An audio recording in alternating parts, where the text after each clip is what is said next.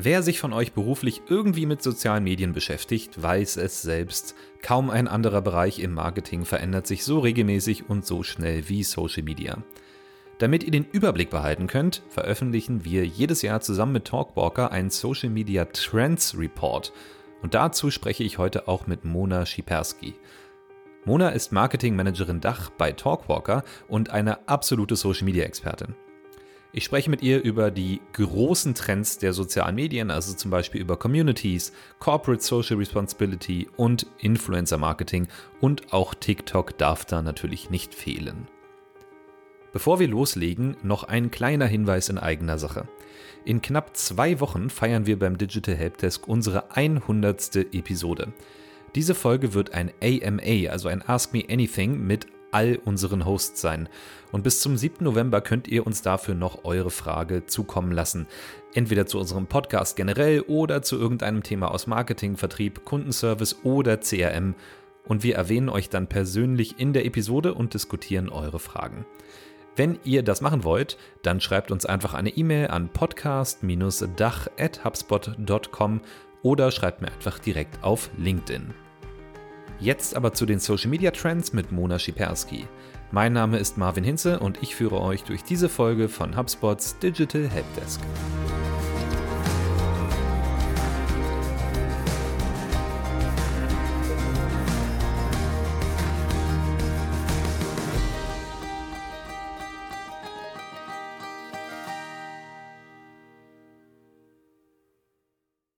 Hallo und herzlich willkommen zu unserer heutigen Episode und mit mir im vollkommen virtuellen Studio heute Mona Schiperski. Hallo Mona. Hallo. Mona, wie gerade schon gehört, wollen wir heute über Social Media Trends reden und zwar die für das nächste Jahr. HubSpot und Talkwalker, wir machen ja jedes Jahr zusammen diesen Report, den Social Media Trends Report, auch dieses Jahr wieder. Und äh, da haben wir uns heute ein paar Themen rausgepickt, die wir besonders interessant fanden und wollen das ein bisschen besprechen. Und ich glaube, da, ja, haben wir auf jeden Fall einiges heute mit dabei und jeder, der sich für den Bereich Social Media generell interessiert, der ist hier heute richtig. Ja, ähm, wir fangen auch gleich an. Und zwar, äh, ich habe schon ein bisschen was zu Social Media Trends erzählt, aber ich würde behaupten, im Social Media Bereich ist es fast wie in keinem anderen Marketingbereich extrem wichtig, sich mit den neuesten Trends und Entwicklungen auseinanderzusetzen, einfach um up-to-date zu bleiben. Das Ganze verändert sich wahnsinnig schnell. Was würdest du sagen, warum unterscheidet sich Social hier von anderen Kanälen im Marketing? Ja, du hast es eigentlich schon genannt. Es entwickelt sich alles so unfassbar schnell. Nicht nur, dass ähm, die Social Channel ja in Echtzeit sind und das ist das, was sie besonders ausmacht. Natürlich muss man dann als Marketingabteilung von einem Unternehmen einfach auch immer hinterher sein was ist ein neuer Trend, ähm, was findet meine Zielgruppe gerade gut und sich dann schnellstmöglich darauf einstellen ähm, und oder auch entscheiden, dass der Trend vielleicht nicht zu einem passt, äh, aber zumindest informiert sein. Und das ist natürlich ein ganz großer Unterschied zu sowas Klassischem wie ähm, ja, wenn wir vielleicht wirklich noch mal an den Printkatalog denken, ähm, was dann heute abgelöst wird, vielleicht von Social Selling, oder wenn wir an eine Printanzeige denken, wo die, die Laufzeiten ja was ganz anderes sind, als wenn ich sage, ich mache jetzt vielleicht Werbung auf einem Social-Media-Kanal. Also deshalb, Echtzeit überträgt sich sozusagen ganz klar auch in die, in die Arbeitsweise der Marketingabteilung, dass man da einmal up-to-date bleiben muss. Wobei ich auch ähm, mitbekommen habe, dass auch im Printbereich es äh, coole Neuerungen gibt. ähm, aber du hast recht, natürlich nicht so schnell wie sonst. Nur mal äh, zum Update im Printbereich. Da gibt es jetzt so On-Demand-Printing. Da kann man irgendwie aufgrund von Website-Besuchen, die äh, User auf deiner Website machen, wird dann automatisch was gedruckt und denen per Post geschickt und so. Das ist auch schon ziemlich fancy teilweise. Aber ja, bestimmt nicht so schnell wie in Social Media. Es ist ja tatsächlich so, weiß ich nicht, ich, wenn wir uns jetzt mal so einen Report von vor vier Jahren angucken, würde ich behaupten, dass vieles davon, was damals Trend war, heute dann auch schon eher so Common Knowledge, also so Grundwissen ist, äh, Social Media technisch, oder? Ähm, ja, ich glaube, es trifft nicht bei allen Sachen zu, aber in der Tat, ich habe auch noch mal die letzten sieben Ausgaben, die wir ja schon gemacht haben, ähm, mir noch mal angeguckt oh, und ja. geschaut, was sind denn eigentlich die Top 10 Trends gewesen und was hat sich bis heute weiterentwickelt, was kommt immer wieder vor oder was ist aus diesen Top 10 rausgefallen, weil es einfach total normal ist und man kann es nicht mehr als Trend bezeichnen. Und vielleicht ganz, ganz spannend, so eine Sache, äh, was die immer wieder hochkommt, sind da, äh, ist das Thema Influencer-Marketing. was irgendwie vor Jahren noch äh, so als sehr nischig betrachtet wurde, als was ganz Besonderes und da können sich Unternehmen mal ein bisschen austesten. Der, der mutig ist, der macht das schon für bestimmte Branchen.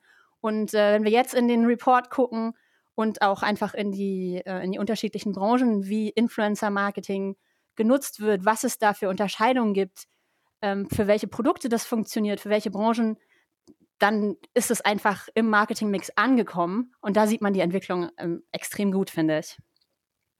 Ja, absolut. Äh, Influencer-Marketing ist eh ein, ein, super spannendes Feld, was auch sich gefühlt immer noch jedes Jahr äh, stark verändert, einfach. Ähm, und da gibt's immer wieder neue Trends. Ich finde es auch ganz interessant, so über die letzten Jahre gesehen, ich hätte ja erwartet, dass dann, na gut, kam jetzt ja, aber ähm, nochmal ein Social Network kommt, was, was alle anderen so ein bisschen ablöst, wie das davor immer mal wieder der Fall war kam jetzt noch nicht so klar. Es kommen neue auf. Es gibt dann sowas wie TikTok und dann wird vielleicht anderes wie Snapchat oder so wieder ein bisschen verdrängt, wobei auch noch sehr viele Snapchat nutzen, glaube ich. Es nutzen auch noch sehr viele Pinterest, obwohl das auch wieder so ein bisschen aus der öffentlichen Wahrnehmung verschwunden ist. Aber so im Großen und Ganzen, die Kanäle sind erstmal relativ stabil geblieben über die letzten Jahre, oder? Also TikTok gibt es ja auch schon, glaube ich, seit vier Jahren. Genau, relativ stabil geblieben und ich würde sagen, wir gucken uns ja in dem Report auch immer eher so die Spitze des Eisbergs an. Also was ist wirklich gerade viel besprochen? Oder was macht einfach wirklich Schlagzeilen. Das heißt nicht, dass die anderen Themen komplett von der Bildfläche verschwunden sind. Ähm, und gerade wenn du sagst, so Snapchat oder Pinterest, äh, sieht man eigentlich so Wellenbewegungen ne? oder äh, andere Kanäle auch, wenn es ein neues Feature gibt oder ähm, ja, sowas wie ähm, Clubhouse, Twitter Spaces, ja, dann, dann kommt das gerade mal als, als Trend in einer Zeit hoch. Die Frage ist, wie nachhaltig ist das? Wie gut nehmen das Leute auf? Oder war das eher ein Versuchsballon und trägt sich einfach nicht durchs gesamte Jahr? Ja, Absolut. Genau. In dem Report geht es ja auch gar nicht primär darum, welche Social Media Kanäle jetzt unbedingt angesagt sind und was man da nutzen sollte als Unternehmen, sondern es geht einfach um generelle Trends auf Social Media und in sozialen Medien oder innerhalb sozialer Kommunikation generell, könnte man sagen.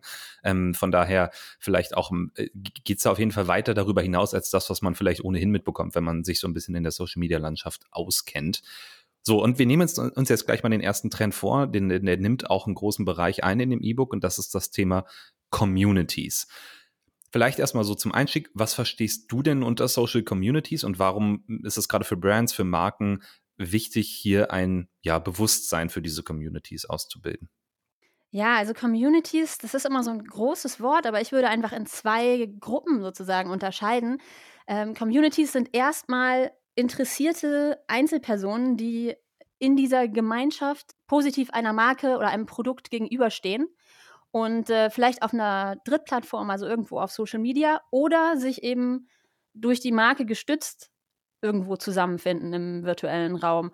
Also ähm, ich finde es halt spannend, weil es grundsätzlich erstmal Leute sind, die für ein Produkt oder für eine Marke stehen äh, und sozusagen nur darauf warten, mehr Informationen zu bekommen oder vielleicht Features zu testen oder mit den Leuten hinter der Marke in Verbindung zu treten. Also das ist eben das Spannende, äh, diesen positiven Vibe als Marke aufzunehmen und zu gucken, ja, was kann ich diesen Leuten geben, um sie als Multiplikatoren zu nutzen und weiter als loyale Gruppe zu haben, aber natürlich letztendlich auch als loyale Käufer zu haben.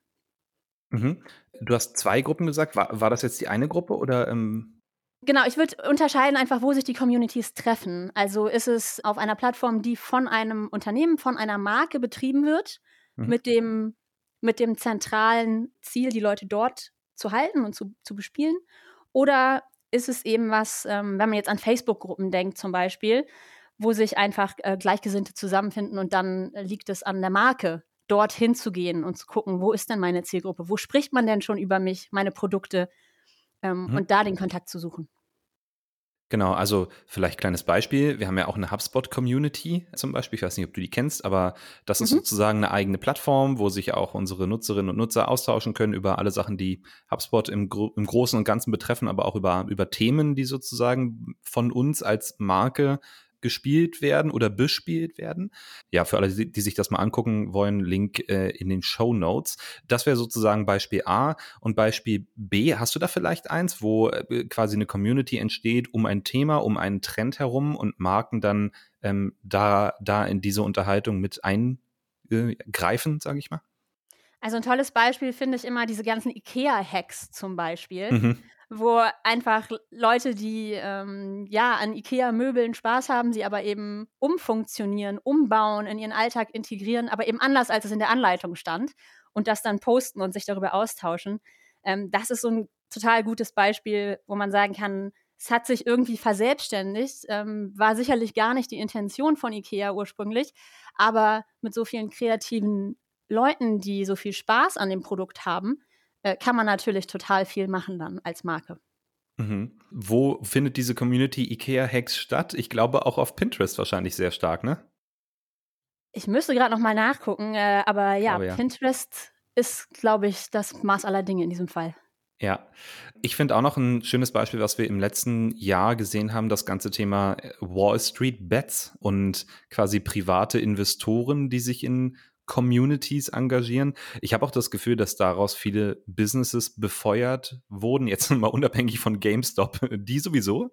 Aber ich sag mal, in Deutschland zum Beispiel eine Firma wie Trade Republic, die haben das, glaube ich, sehr schön genutzt. Die arbeiten ja jetzt auch mit der OMR zusammen und bringen da so einen täglichen Podcast raus, um das Thema sozusagen für eben diese Community, die ja an Privatinvestoren, für Leute, die sich oft auch für sage ich mal, Tech-Businesses interessieren, aber eben auch für andere Formen von Investments oder Firmen.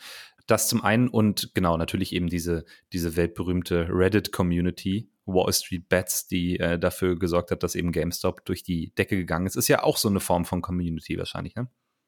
Genau, und äh, ich finde, das kann man einfach auch gut dann daran sehen, so über die Jahre hinweg, was vielleicht als kleine Gruppe sehr nischig anfängt und so als Hobby, ähm, wie es sich entwickeln kann über die Jahre und dann eben sozusagen professionalisiert wird.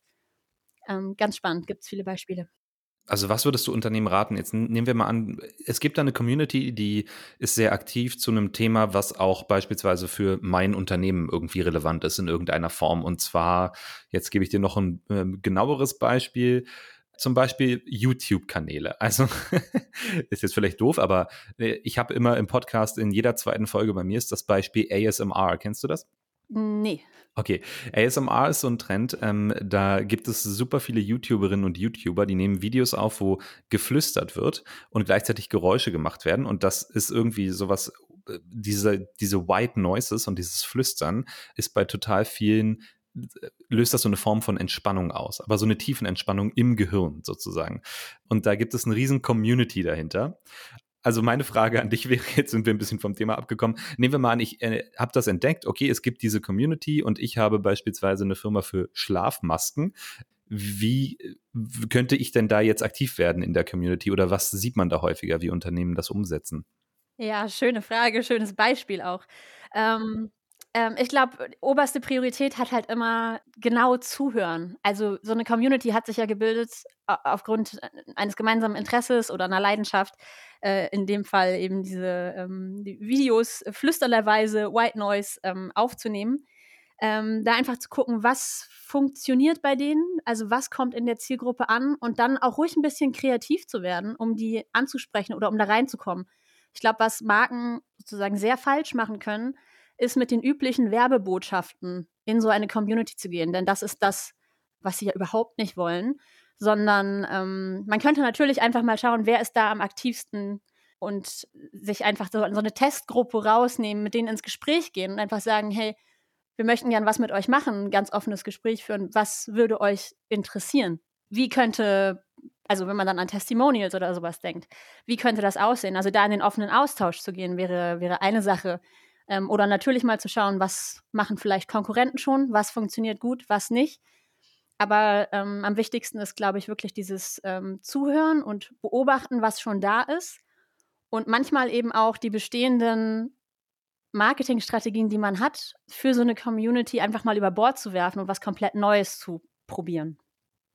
Ja. Also ich, ich denke auch immer, man muss auch sich als Unternehmen ein bisschen treu bleiben und dem, was man vertritt. Ne? Du kannst jetzt nicht einfach nur, weil es irgendwo eine große Community geht, sagen, da gehe ich jetzt rein und fange an, damit zu reden irgendwie. Ich stelle mir das immer vor, wie, weiß ich nicht, wenn man einen Schachclub hat und dann kommt dann jemand rein und sagt, ja, hallo, ich spiele zwar kein Schach und weiß auch nichts von Schach, aber wollt ihr nicht, ähm, weiß ich nicht, mal Bowling spielen gehen oder so?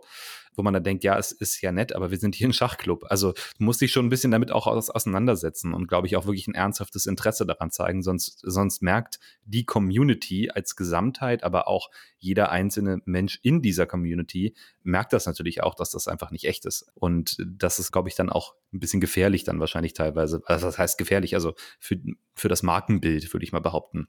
Absolut. Ja, dieser Interessenabgleich, den musst du natürlich vorher machen. Also wenn du, wenn es sehr weit hergeholt ist, diese Verbindung, dann würde ich sagen, lass lieber die Finger davon. Aber wenn sich äh, die Themen, über die die Community spricht, mit den, den Themen deiner Produkte oder eben, ja, wenn, sich, wenn es da Überschneidungen gibt und es quasi nur so einen Dreh oder eine Verbindung braucht, dann lohnt es sich da natürlich weiter reinzuschauen. Nur zu sagen, ich weiß nicht, wir haben hier auf äh, Facebook zehn Gruppen und die haben, das sind die mit den meisten Teilnehmern und da wollen wir jetzt rein, aber man hat keinen Bezug dazu. Das ist sicherlich nicht zielführend und genau wie du sagst, die Kunden und Kundinnen heute, also alle in deiner Zielgruppe, sind extremst aufmerksam und entlarven Marken sehr schnell, wenn sie nicht authentisch sind und wirklich nicht, ja, einfach nur, nur dabei sein wollen, irgendwas vorspielen wollen ähm, oder Versprechungen machen, die sie dann nicht einhalten. Jetzt ist äh, ein anderer Trend, den ich gerne ansprechen würde, und der passt gerade so gut dazu. Ähm, und zwar geht es um Corporate Social Responsibility oder CSR. Also prinzipiell kann man ja sagen, dass die sozialen Aspekte bei der Markenwahrnehmung, wie du gerade auch schon gesagt hast, eine immer wichtigere Rolle spielen. Ja, also die Kundinnen und Kunden werden auch immer aufmerksamer, was eben Unternehmen abseits ihres Geschäftsbetriebes noch so tun wie kann man denn als Unternehmen aktiv werden und was sollte man besser lassen? Also, wenn wir uns so das letzte Jahr oder die letzten Jahre angucken, gab es ja auch wahnsinnig viele Bewegungen, auch im Social Media Raum, sei das jetzt zum Beispiel die MeToo-Bewegung oder Black Lives Matter oder Pride. Einfach wahnsinnig viele wichtige Themen, die dort besprochen werden, auch mit einer großen, jetzt nicht unbedingt Community in dem Sinne wie die Communities vorher, sondern einfach viele Menschen, die sich da auch für stark machen wollen und so ja, wie würdest du Unternehmen da raten, da aktiv zu werden und vielleicht auch, wo würdest du auch sagen, hier besser nicht aktiv werden und sich hier vielleicht lieber nicht einmischen? Ja, ich glaube, also bei so großen Themen, bei gesellschaftlichen, gesellschaftspolitischen Themen, sozialen Themen, ist es natürlich verlockend, einfach mit drauf zu springen und sich zu denken, äh, ich möchte jetzt vielleicht den, äh, die große Aufmerksamkeit nutzen, auch vielleicht für meine Marke nutzen und ich sage da mal schnell was dazu.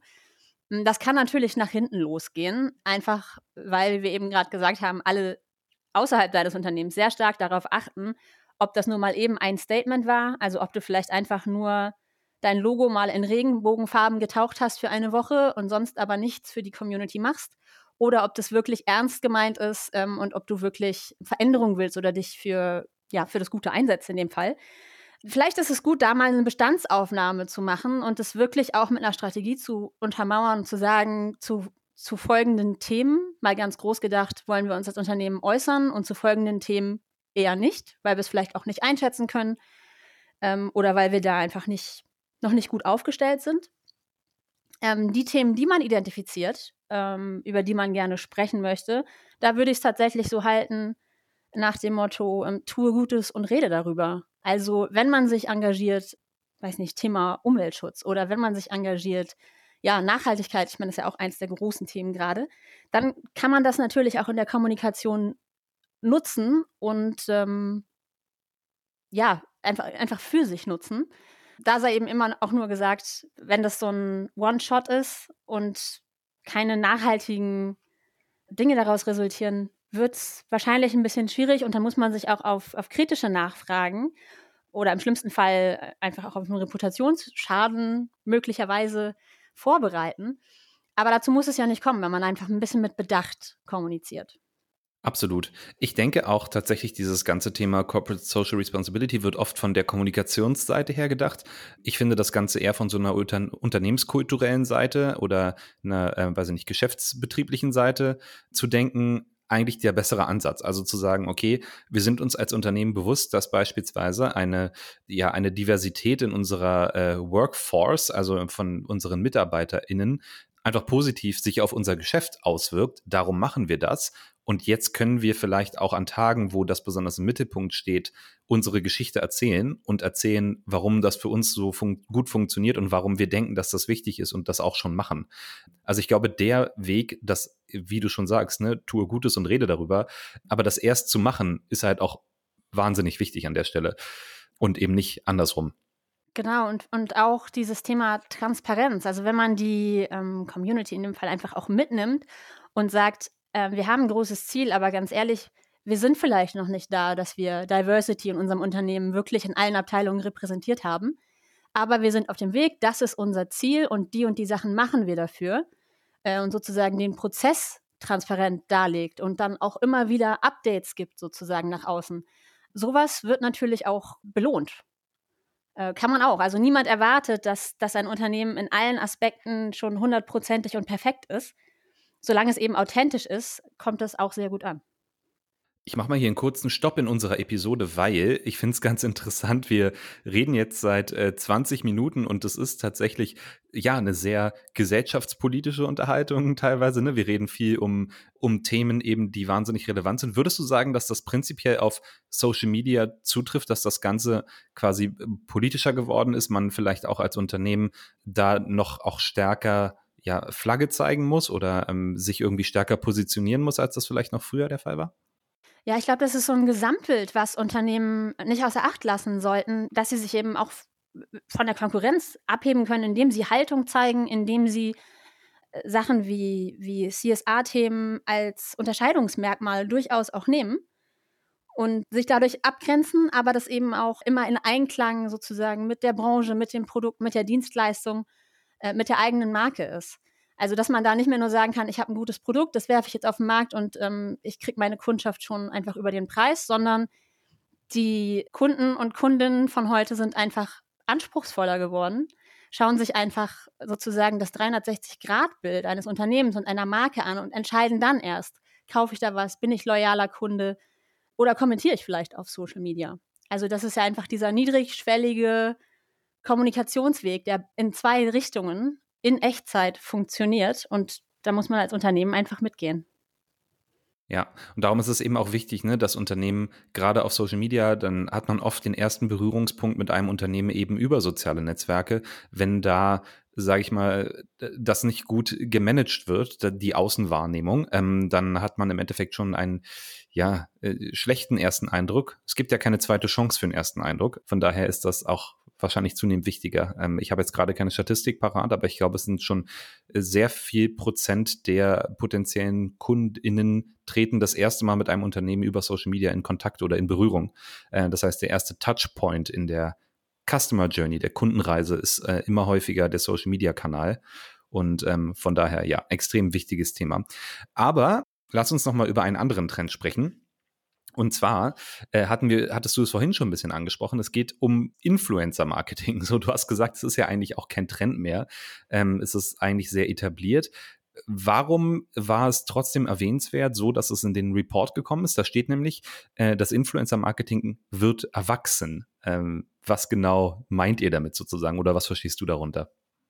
Genau, wird erwachsen. Ähm, ganz klar, es ist nicht mehr so, wir probieren mal aus und vielleicht macht, das, macht man das hier noch so nebenbei und ähm, ja, ich kenne da wen, der findet das Produkt gut und den, den nehmen wir jetzt mal als Influencer, sondern es hat sich einfach komplett professionalisiert. Das sieht man einfach an diesen, ja, an den großen Unterscheidungen von Nano bis Makro-Influencer bis Superstar sozusagen. Gibt es für jede Branche, für jede Nische Influencer, die ihre, ihre Zielgruppe haben, ihre Daseinsberechtigung natürlich haben. Und ähm, eigentlich ist es aus dem Marketingmix nicht wegzudenken. Also wenn man das immer noch komplett ignoriert, ist es einfach auch eine vertane Chance. Und warum wir es sozusagen erwachsen genannt haben, ist auch, ähm, dass man sieht, dass sich die Branche weiterentwickelt. Es gibt jede Menge Tools und Services, um die richtigen Influencer für sein eigenes äh, Unternehmen, für seine eigene Marke zu identifizieren, um Erfolge zu messen.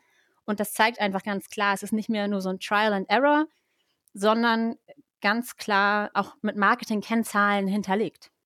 Das finde ich auch beeindruckend, wie viel da in diesem Ökosystem drumherum entstanden ist. Also Agenturen natürlich, die nur Influencer-Marketing machen, aber auch super viele Plattformen, super viele Plattformen, die dann das Tracking möglich machen von, vom Einfluss, den InfluencerInnen nehmen können auf ja, Werbeaktivitäten oder Marketingaktivitäten.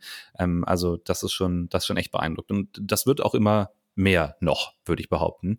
Wahrscheinlich genauso wie die Social-Media-Nutzung. Übrigens, eine Statistik, die ich vorhin vergessen habe.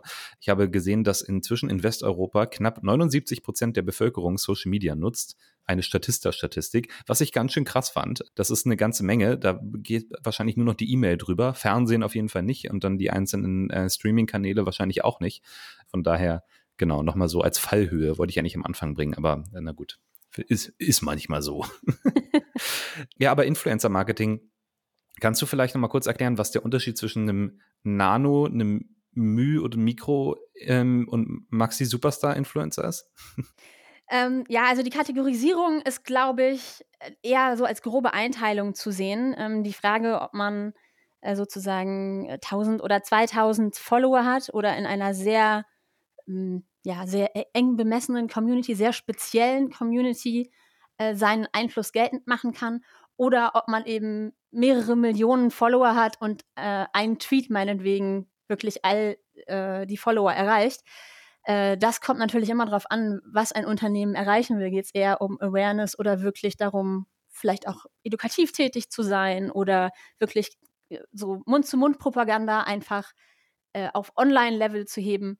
Ähm, das kommt dann immer drauf an. Und da gibt es auch kein richtig oder falsch. So, man kann jetzt gar nicht sagen, äh, du musst unbedingt mit 100 Mikroinfluencern zusammenarbeiten und dann wird es schon für deine Kampagne, sondern ähm, da muss man einfach ganz genau schauen, welches Produkt hast du, welche Zielgruppe hast du, was ist dein Ziel und dann, ja, wie immer im Marketing zu schauen, wie ist der Weg dahin und was ist der richtige Mix.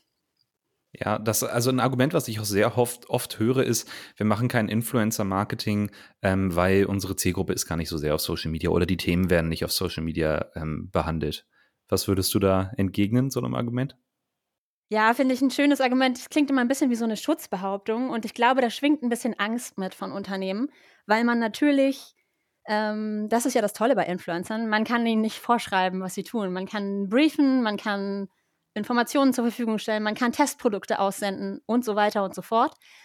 Aber das, was sie dann vielleicht als Creator produzieren oder was sie einfach empfehlen oder was sie nicht empfehlen, das liegt in ihrer Hand. Und ähm, das ist vielleicht für manche immer noch so ein bisschen, mh, hm, ja, ein bisschen beängstigend. Man gibt so ein bisschen die Macht ab. Da, man möchte ja eigentlich Kontrolle darüber haben, was über die Marke gesprochen wird. Aber in der heutigen Zeit ist es eben nicht mehr so. Und ähm, ja, über die Marke wird sowieso gesprochen. Die Frage ist halt, inwieweit man das beeinflussen kann oder inwieweit man sieht, was darüber geredet wird und dann einfach ja, sich mit in die Konversation einschalten kann. Ich würde auch behaupten, dass es sehr wenig Produkte und Dienstleistungen gibt, die so klein sind, dass sie überhaupt im sozialen Raum gar keine Beachtung finden. Weil, wenn wir sehen, dass 80 Prozent der Menschen inzwischen auf Social Media unterwegs sind, dann sind das ja, also nicht alle, aber vier Fünftel. Das heißt, wenn vier Fünftel der Menschen Social Media nutzen, dann wird es ja auch Themen geben, die fast alle interessieren, also anders, dann wird es fast alle Themen, die überhaupt relevant sind, auch auf Social Media geben. Und die Gegenfrage ist ja, wenn wirklich äh, man nur an so wenig Leute verkaufen kann, dass die eben nicht auf Social Media sind, dann ja, ist vielleicht Social Media auch äh, insgesamt jetzt nicht das Richtige, unabhängig vom Influencer-Marketing oder so. Ich fand noch ein Beispiel ganz interessant und zwar letztens haben wir Freunden geholfen, die Wohnung zu renovieren. So. Und äh, was macht man natürlich, wenn man noch nicht so oft gestrichen hat? Man guckt sich YouTube-Videos dazu an. Also habe ich ein interessantes YouTube-Video gesehen von so einem Maler, sehr netter Typ, der streicht eben Wände und erklärt das alles und so und hat ein, zwei Produkte damit eingebaut nebenbei. So der Maler hat einen YouTube-Kanal, die Videos haben so 20.000 Views oder so, aber auch er ist natürlich in dem Moment Influencer, weil er total vielen Leuten sagt, okay, ich benutze das Produkt, weil damit mhm. funktioniert es einfach am besten. Und das war jetzt ein Klebeband oder so. Wäre jetzt Hat's auch bei nicht. Euch funktioniert? Hast ja. du es gekauft? Ja, ich habe es gekauft. Das sah super aus in dem Video. Aber eben, äh, weißt du, dazu musst du ja auch nicht Teil von einer Community sein, ähm, unbedingt, sondern eben auch so wirklich, wie man es kennt aus dem Marketing. Ich habe ein Problem, ich weiß nicht, wie ich es lösen soll. Ich suche danach, ich finde eine Lösung. Jemand sagt mir, damit kannst du das gut machen. Das ist das Produkt, dann gehe ich los und ich kaufe das. Ähm, so ein ganz klassischer Weg eigentlich. Und wie gesagt, wenn man jetzt so ein Klebebandhersteller ist, dann würde man vielleicht auch nicht vermuten, dass Influencer-Marketing unbedingt das das große Ding für einen ist. Ähm, aber es scheint zu funktionieren. Also ich würde behaupten, es funktioniert mit fast allen Produkten und Dienstleistungen.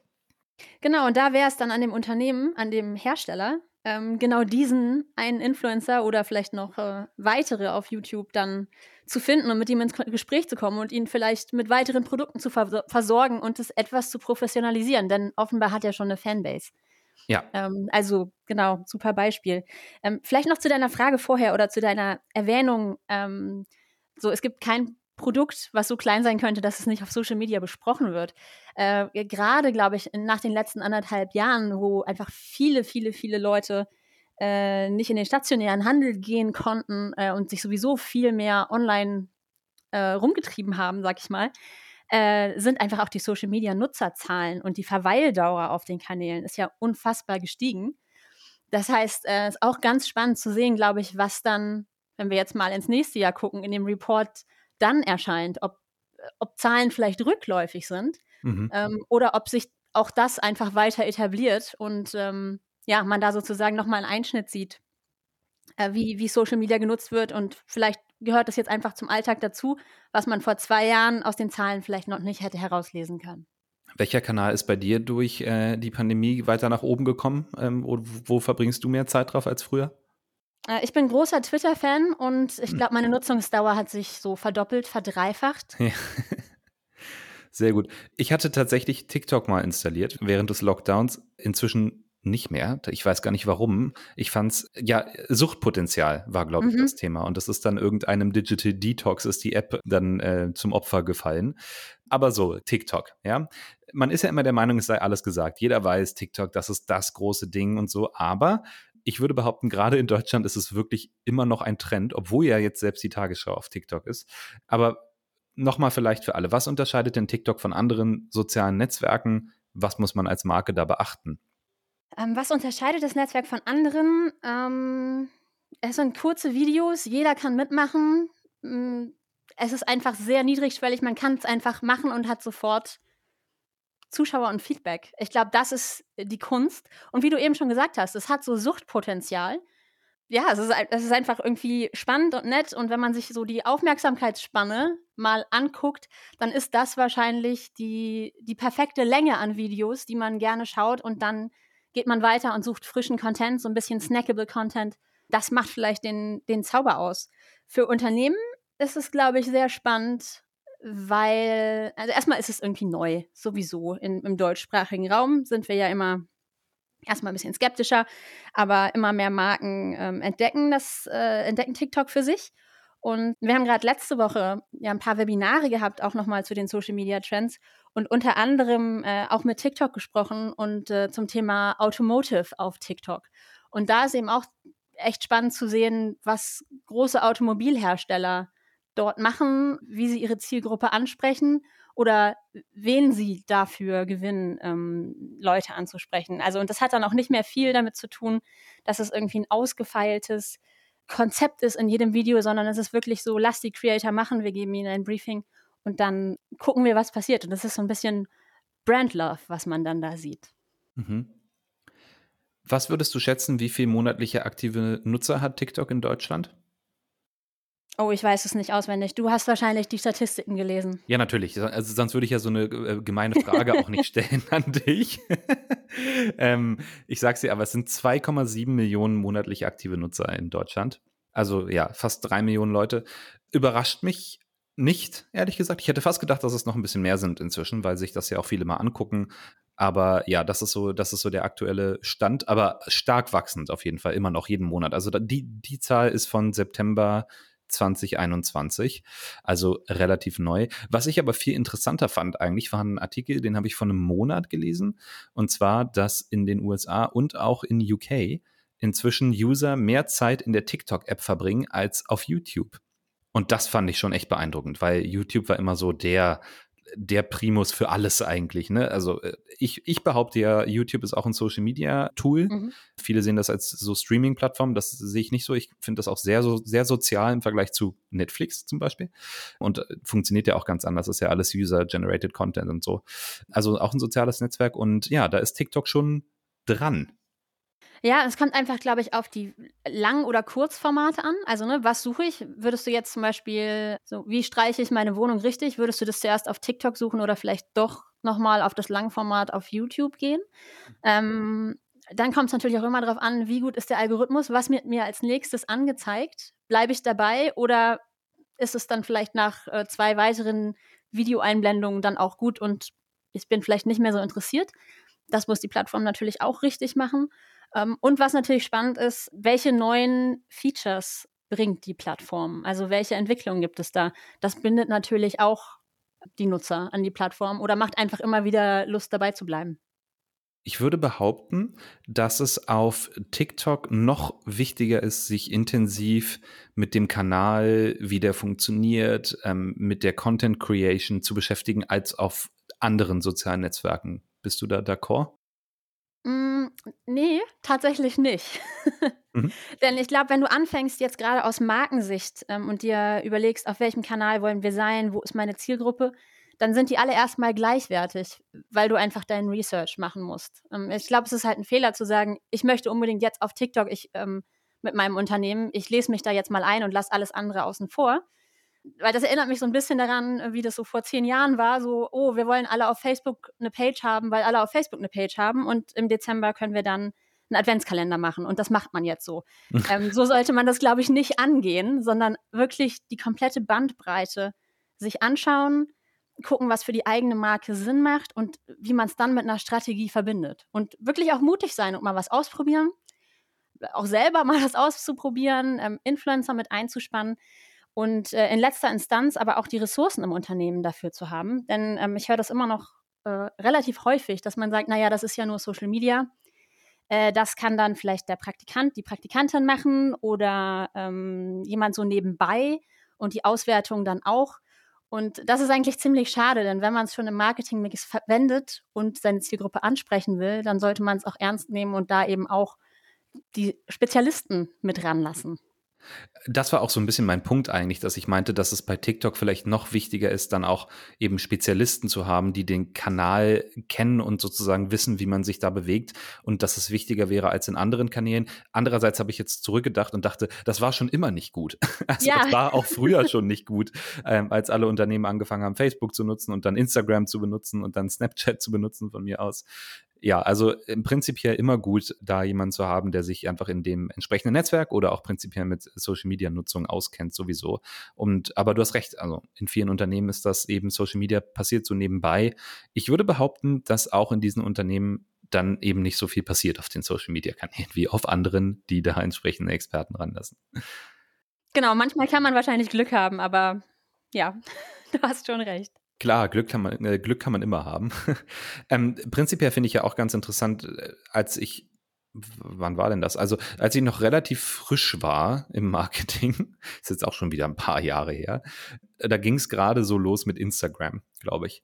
Und dann war bei vielen Unternehmen so die Unterhaltung, wollen wir das überhaupt machen? Lohnt sich das für uns? Das macht für uns keinen Sinn. Wir sind B2B und so weiter und so fort.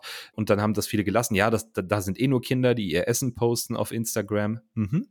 Und jetzt im Nachhinein ärgert man sich vielleicht, dass man da nicht einen gut laufenden Kanal hat, nämlich jetzt, wo inzwischen meine Mutter beispielsweise auf Instagram ist und es einfach auch eine ganz andere Zielgruppe anspricht. Und das sieht man ja eigentlich wirklich fast immer bei Social-Media-Kanälen, dass die auch älter werden, ne? Also mit älter werden, mit der Bevölkerung natürlich, die oder mit den NutzerInnen, die auch diesen Kanal nutzen. Natürlich werden die älter, zum einen. Zum anderen lockt es dann aber auch immer weitere äh, Zielgruppen mit an. Zumindest war es immer so bei, weiß ich nicht, äh, WhatsApp, YouTube, Facebook, ähm, Instagram, Snapchat, you name it. ähm, ich würde behaupten, dass das auch bei TikTok so passiert, so für die Zukunft, oder? Könnte ich mir auch gut vorstellen. Ja, es ist genau so. Ähm, man, man wächst so mit und aus dem einen Netzwerk wächst man vielleicht ein bisschen raus, hat immer noch seinen Account da, aber mh, hm, die ist irgendwie aktiver vielleicht auf einem anderen Account und äh, ich glaube, über die Jahre verschiebt sich das dann so ein bisschen. Und äh, ist natürlich auch ein guter Punkt. Da muss ein Unternehmen dann auch gucken, wann ist der Zeitpunkt, wo meine eine Zielgruppe vielleicht diesen Shift macht und ähm, ja, einfach mal, weiß ich nicht, fünf oder zehn Jahre älter geworden ist und einfach die gleichen Themen oder die ähnlichen Themenkomplexe, aber jetzt auf einem anderen Kanal diskutiert oder in einem anderen Format diskutiert. Ähm, oder wo erschließen sich neue Zielgruppen. Ähm, das zeigt dann irgendwie die Zeit, aber das bringt uns eigentlich zurück zu deiner allerersten Frage. Warum muss ich immer up to date sein und warum muss ich mir die Trends immer angucken und immer wissen, was passiert? weil da eben so viel Bewegung drin ist und weil, ähm, ja, weil du der Zielgruppe ja nicht sagen kannst, so jetzt hast du dich einmal bei Facebook angemeldet oder einmal bei Pinterest und jetzt bleibst du da bitte, damit ich hier meine Marketingstrategie ausspielen kann die nächsten 20 Jahre. Was aber sehr praktisch wäre. Das wäre toll. ja. Mona, du hast so schön den Bogen zugemacht zum Anfang. Darum würde ich sagen, machen wir ihn jetzt ganz zu, einfach. Ähm, wir haben jetzt vier Themen besprochen äh, aus dem Social Media Trends Report. Da sind insgesamt zehn Trendthemen drin und auch zu den vier Themen, die wir besprochen haben, dann nochmal ein bisschen mehr Infos, auch Statistiken und so weiter. Insgesamt, wie gesagt, zehn was ich besonders schätze an dem Report sind auch die Experteneinschätzungen. Ich weiß nicht, wie viele Experten, weißt du das aus dem Kopf, Mona, wie viele da drin sind? Genau, wir hatten mehr als 70 weltweit. Ähm, es sind aber auch 20 Experten aus der Dachregion, finde ich auch mal ganz spannend. Äh, also die Kolleginnen und Kollegen, die man auf Konferenzen schon mal hat sprechen hören, mit denen man vielleicht auch äh, persönlich bekannt ist. Auch da haben wir uns natürlich die lokalen Stimmen eingeholt. Ähm, das heißt, wer da noch mal gucken möchte, in welcher Region er die so seine Experten sieht, ähm, kann das in den unterschiedlichen Sprachen der Reports noch mal sehen. Genau, und auch den Report findet ihr natürlich bei uns hier in den Show Notes. So, Mona, vielen lieben Dank, dass du heute hier warst und mit mir die Social Media Trends besprochen hast. Äh, ich glaube, da könnte man noch viel mehr zu bereden, aber nein, machen wir nächstes Jahr weiter, äh, wenn es um die Trends für 2023 geht. Aber dir vielen Dank, dass du heute dabei warst. Ich danke dir, hat Spaß gemacht. Und an euch da draußen vielen Dank fürs Zuhören und bis zum nächsten Mal. Ciao.